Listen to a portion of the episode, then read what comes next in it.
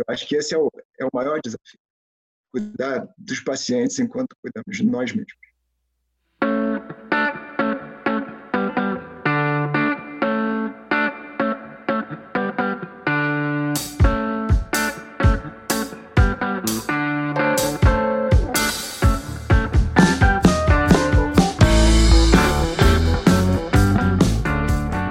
Olá, mundo do conhecimento. Bom dia, boa tarde, boa noite.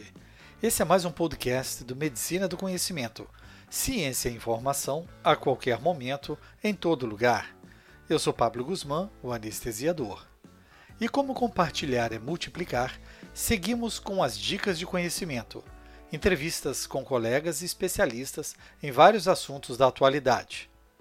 Ainda sobre o tema atual, Coronavirus Disease, continuamos com os desafios atuais para o anestesiologista em tempo de pandemia, focando agora nos Estados Unidos, mais precisamente no Massachusetts General Hospital em Boston.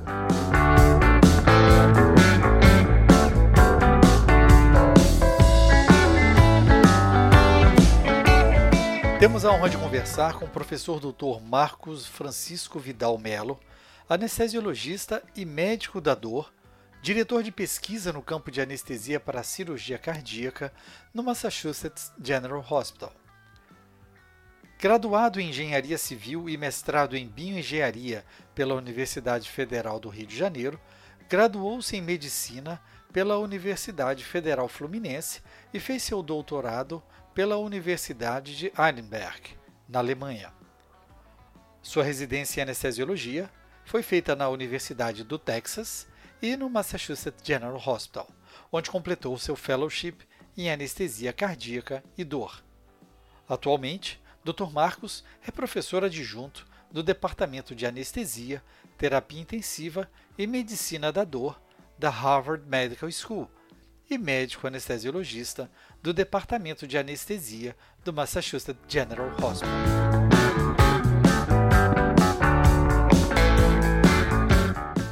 Muito obrigado pelo convite. Espero que todo mundo esteja bem preparado para o que está por vir. É, meu nome é Marcos Francisco Dalmelo, eu sou é, anestesiologista, particularmente cardiovascular e torácico, e sou professor, então, é, de anestesiologia em Harvard e médico anestesiologista é, do Massachusetts General Hospital. Eu tenho é, o que se chama aqui uma Endowed Chair, que é a Hellman Endowed Chair de a pesquisa em anestesia e há vários anos eu tenho é, feito pesquisa exatamente na área de lesão pulmonar aguda e a análise de imagens de função pulmonar. Doutor Marcos, nós vivemos um período de grande mudança em função da rápida transmissão e letalidade decorrente do Covid-19. O anestesiologista ele sempre esteve junto a pacientes críticos, mas esse momento parece ser ainda mais desafiador, como, como se o hospital veio se preparando para o enfrentamento, que parece ser um dos maiores desafios da nossa profissão? Sim, sem dúvida. Bem, o nosso hospital tem um comitê de crise, é, e, e, uma vez que ficou claro que haveria essa expansão do, do coronavírus, é, esse comitê de crise foi ativado e fez várias coisas. Né? Então, eu, eu, vou mencionar alguns pontos. Então, eles é, determinaram uma progressão escalonada do uso de CTI, redesignação de enfermarias no hospital, isso porque algumas das enfermarias elas foram construídas de maneira que elas pudessem ser, na verdade, é, convertidas para CTI, de maneira que o número básico de, de leitos de CTI pode ser expandido até. Nosso hospital vai ser 247 leitos, num hospital que tem um total de mil leitos gerais. Ele também fez uma, um planejamento para o uso do pessoal disponível, de maneira que pudesse ter a realocação dos serviços. E no caso, por exemplo, recente, é, no caso de anestesia, não só na cobertura dos uh, CTIs, como também na cobertura de procedimentos especiais, a linhas centrais, linhas arteriais e etc., que fossem necessários, assim como a intubações, etc., como tem como via acontecido aí no Brasil.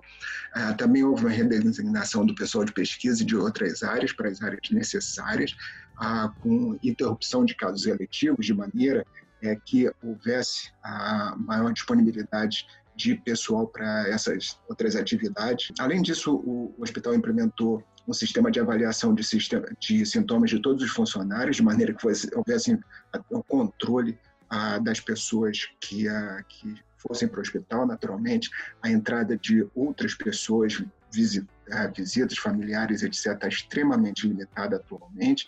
Existe, na verdade, um protocolo de entrada no hospital, onde a, onde a pessoa não mais entra diretamente no hospital, mas tem que passar por uma série de bancadas onde é, exatamente a sintomatologia é avaliada, a pessoa tem que limpar a mão com, a, com álcool gel, recebe uma máscara e então é autorizado entrar no hospital. Além disso, o hospital tem uma tem na verdade uma rede onde parte é, de digamos a clínicas comunitárias estão presentes e essas clínicas comunitárias elas foram então convertidas algumas delas para centros de atendimento ambulatorial aqueles que têm apresentado sintoma que possam ser manuseados né, tratados ah, não necessariamente dentro do hospital mas também ah, na comunidade. Então isso em termos de ah, liderança e administração do Hospital Geral. Em relação ao departamento em si, a gente tem é, feito, na verdade, uma, uma série de reuniões por via web, né? E tem tido então essa realocação dos anestesistas com dependendo do seu treinamento específico. Foi também criado um grupo de inovação. Isso tem sido importante, na verdade, porque com todas as questões de, de limitação de exposição e limitação de material, felizmente a criatividade tem a, ajudado a tentar manter a nossa segurança né, e a segurança do paciente é, de uma maneira relativamente ah, satisfatória. E esse grupo ajudou, por exemplo, a, a desenvolver um sistema é, de maneira que durante a intubação, por exemplo, o paciente fosse é, mantido numa área de pressão negativa, mesmo dentro do centro cirúrgico. Né, você já deve ter visto alguma variação disso, seja uma tipo uma caixa de acrílico ou uma caixa de plástico, onde a pressão negativa pode ser aplicada, de maneira que a intubação seja feita com um pouco a, mais de, de, segurança, além de, naturalmente, o uso de material de proteção do anestesista. Há alguns sistemas de reutilização de máscaras também têm vindo desse grupo de inovação. Além disso, também foi reformulada a escala, seja a escala dos, é, do staff, como a escala de residente, em forma de blocos contínuos, de maneira que, é, se as pessoas forem ah, expostas, elas vão ser expostas em blocos e possam ficar também em blocos ah, afastadas do ah, serviço clínico durante um, um, determinado período e só em, em chamadas, né, ou em plantão de biper, caso seja necessário alguma emergência. É interessante que aqui nós discutimos a questão de organização, preparação, e foi a primeira vez que eu vi essa palavra, inovação. Realmente o mundo eh, está se reinventando na tentativa de suprir todos os problemas e essas necessidades que foram de forma abrupta, né, exigiram de nós saídas e soluções, né? E sobre. É, sabemos que nós vivemos em culturas diferentes, né? onde a americana e a latina ela tendem a abordar momentos de crises com características próprias. No momento atual, podemos ser até exigidos é, tecnicamente, nós anestesiologistas, como time de resposta rápida, grupo de intubação, cuidar de pacientes clínicos, mesmo dentro do centro cirúrgico. Mas é, como vai a saúde mental do anestesiologista americano? Ele está preparado para os momentos atuais de árduo e contínuo trabalho? Por um lado, né? Talvez ninguém esteja inteiramente preparado para uma situação como essa. O trabalho aqui é intenso, né? E é normalmente intenso nos hospitais, é, nos hospitais acadêmicos. É pesado, ele, ele é exigente. Né? Então, o hospital como o nosso, né, eles recebem pacientes extremamente graves continuamente. Né? Você habitualmente está na verdade, vários pacientes graves algumas vezes ao mesmo tempo. E incluindo pacientes com grande risco de contaminação, né? por, não necessariamente pelo coronavírus, mas por bactérias resistentes a, a antibióticos e etc. Isso é, é o dia a dia, infelizmente ou felizmente, da prática médica que a gente tem aqui. E, além disso, a, no nosso hospital, em vários outros hospitais, né, é, existem pessoas que estão envolvidas é, em diferentes situações. Por exemplo, nosso, na, na época da bomba caseira, né, que aconteceu no, na Maratona de Boston, há poucos anos atrás. Né? A gente fez algum atendimento como outros hospitais em Boston. Vários médicos também estão em equipes de resgate, de atendimento, a, desastres internacionais, assim como alguns deles envolvidos, inclusive, com atividades militares, Iraque, no Afeganistão, etc. Portanto, é, existe uma preparação, uma consciência coletiva bastante razoável e um, um hábito de demanda. Isso tem é, naturalmente ajudado na, na a situação atual. E junto disso né, a contribuição de, dessas reuniões periódicas que, que tem contado com a participação grande de, de todos os membros do time, né, que confirma esse, esse envolvimento, essa participação e que ah, sem dúvida a, a ansiedade está presente, mas eu acho que a, a disposição de vencer ainda é maior. Interessante a comparação com o modelo também europeu da formação intra hospitalar, mas também um preparo pré-hospitalar com as catástrofes, né? com uhum. também os cuidados pós-operatórios. Eu acho que essa visão perioperatória ela torna a nossa especialidade realmente um diferencial, um grande soldado nessa batalha, alguém que pode estar atuando em várias frentes. E isso é muito bom para que o anestesiologista entenda a importância da sua formação perioperatória aqui no Brasil. Sem dúvida, sem dúvida nenhuma. E nós vemos os Estados Unidos como uma fonte inesgotável de riquezas, mas em todo o mundo discute-se o uso racional de equipamento de proteção individual, o EPI. Já há uma preocupação com usar bem e de forma controlada esses materiais essenciais, que são essenciais na proteção do profissional anestesiologista? Absolutamente. Né? É, e, vocês devem ter escutado bastante a respeito disso. Né? A, a disponibilidade de material é, é, restrita. E mesmo que exista algum, desde o início, na verdade, já tem uma, uma conversa razoável de como fazer. É, um, é, uma, é uma questão importante. Né? E a, a ASA, né? American Society of Anesthesiologists tem, tem suas recomendações e eu posso passar para é, depois o website de maneira que os, os ouvintes tenham acesso a, a ele, mas é, é, inclusive curioso, cria quase uma tensão entre o que é recomendado e o que é possível, né? porque é, naturalmente nós anestesistas vamos estar em, em alto contato com uma, uma manuseio das vias aéreas, ah, tanto durante intubação quanto durante intubação, portanto nós vamos estar em alta exposição. É, e, portanto, nós precisamos de grande proteção, que é a, a, proteção, por, pelo menos, pelas máscaras de N95, além de, de toda a cobertura de, do resto do corpo e proteção do resto do corpo, é, como é, é bem descrito. E, e, eu digo pelo menos isso, né, porque, é, na verdade, em alguns outros. Em, outras preparações, por exemplo, na época do ebola, e foi discutido nesse, é, nesse período, as coberturas com pressão positiva seriam ainda uma outra etapa além das N95. Mas a N95, pelo menos, é o que está sendo preconizado pela Ásia, ainda é o que está sendo. É, mas é, é, limitado.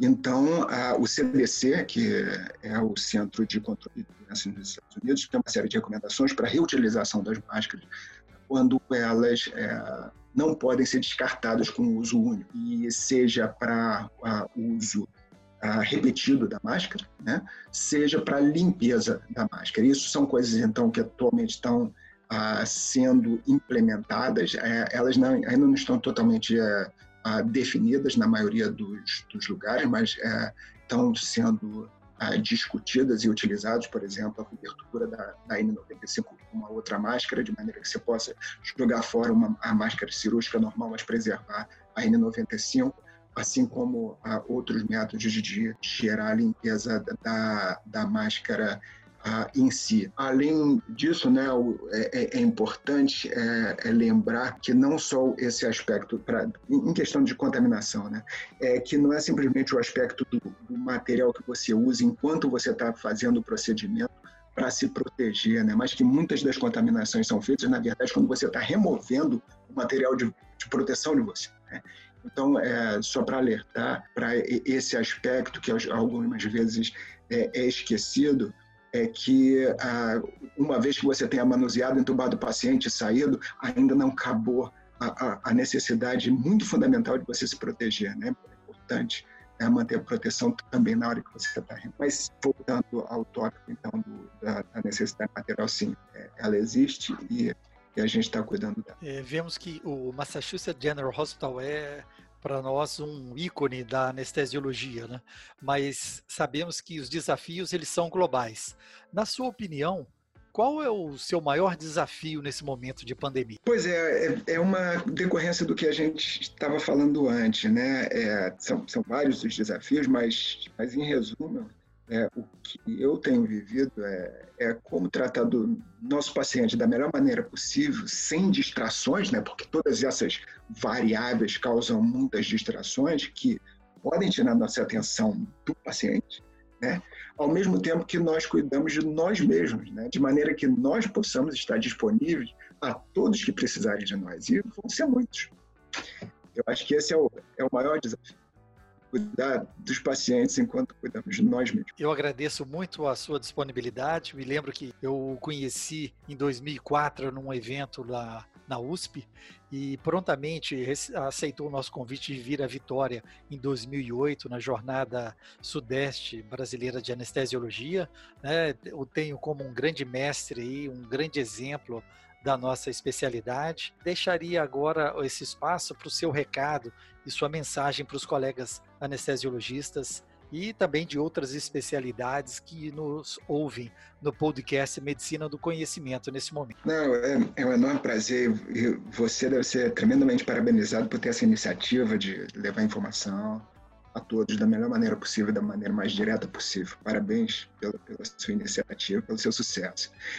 É, e, e, o que a gente vai precisar fazer agora é usar o melhor que a nossa especialidade dá para a gente, né? E, e, é curioso, porque é, preparar para o inesperado é parte integral da formação do anestesista, né? É, é o que você aprende a fazer desde o seu primeiro dia de residência.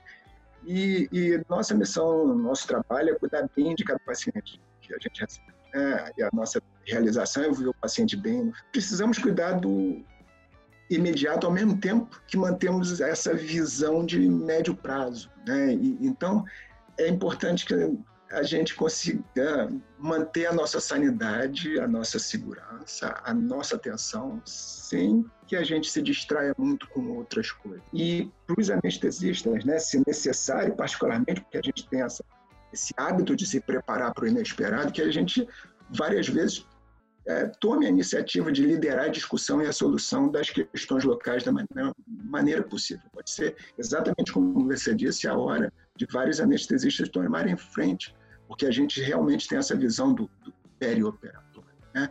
Os pacientes vão precisar de nós, vão precisar por várias semanas, se não por meses. Então, é preciso que a gente esteja preparado para esse tempo todo. Então, meus colegas, cuide-se bem, mantenham os melhores critérios para o cuidado dos pacientes. E um grande abraço, sucesso para todos, coragem e vamos vencer. Escute a rádio web Medicina do Conhecimento pelo link www.medicinadoconhecimento.com.br. Escolha sua plataforma e ouça mais podcasts. Siga pelo Spotify, iTunes, SoundCloud e YouTube. Na Medicina do Conhecimento, você escolhe o player da sua preferência. É muito importante seu feedback. Compartilhe nas suas redes e deixe seu like. Isso aumenta a divulgação do projeto. Além disso, você pode entrar em contato conosco e sugerir o próximo tema. Fique ligado nas redes sociais: Twitter, Facebook e Instagram Medicina do Conhecimento. Afinal, Compartilhar é multiplicar.